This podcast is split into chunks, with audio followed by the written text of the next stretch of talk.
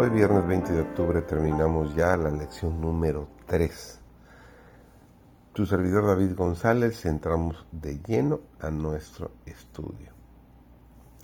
Como cristianos es fácil quedarnos en la comodidad espiritual a la que estamos acostumbrados, que es en realidad una peligrosa comodidad espiritual. Eso fue lo que le ocurrió a la iglesia de Odisea. Se volvió tibia en la fe. Dios dijo que les habría sido mejor ser calientes o fríos, según nos dice Apocalipsis 3, 15. En lugar de escalar las alturas de las montañas, la iglesia se había conformado con jugar inofensivos juegos de mesa. En lugar de comprometerse audazmente en la obra misionera, se especializó en mantener a los miembros que ya tenía. Los sociólogos tienen mucho que decirnos sobre la tibieza. El sociólogo estadounidense Peter Berger escribió sobre lo que denominó estructura de plausibilidad, es decir, estructuras sociales que apoyan distintas cosmologías y ayudan a que tenga sentido. Cada sociedad tiene diversas estructuras de plausibilidad que facilitan la creencia en determinadas ideas.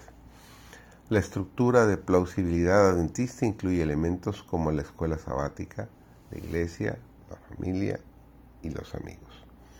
Muchos cristianos pasan seis días a la semana sumergidos en los valores del mundo, entretenimientos, tertulias radiofónicas y redes sociales, donde la fe es atacada o ignorada.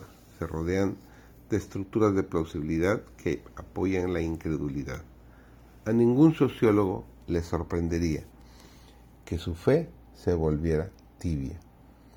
Este resultado es casi inevitable cuando limitamos nuestra experiencia religiosa cristiana a un complemento de fin de semana llamado iglesia, un mero añadido a nuestra vida real en la que Dios no desempeña ningún papel. Las escuelas adventistas desempeñan un papel fundamental en la construcción de sólidas estructuras de plausibilidad que fortalecen y apoyan la fe.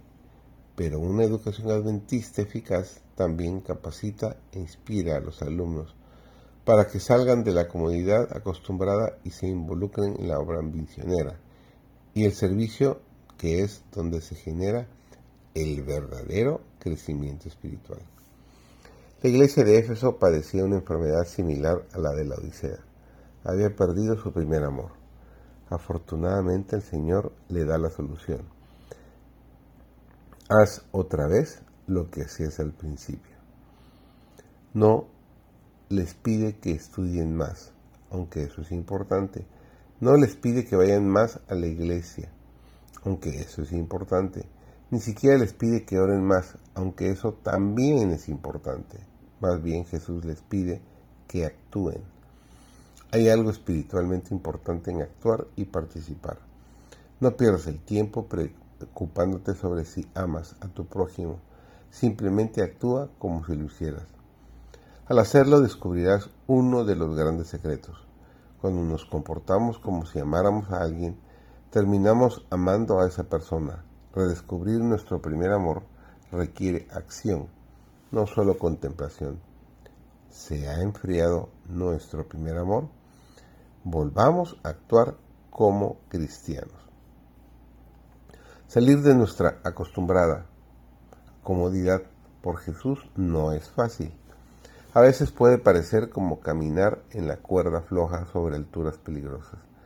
Por eso es tan importante la promesa de Jesús en la gran comisión, de la que hablamos ya previamente.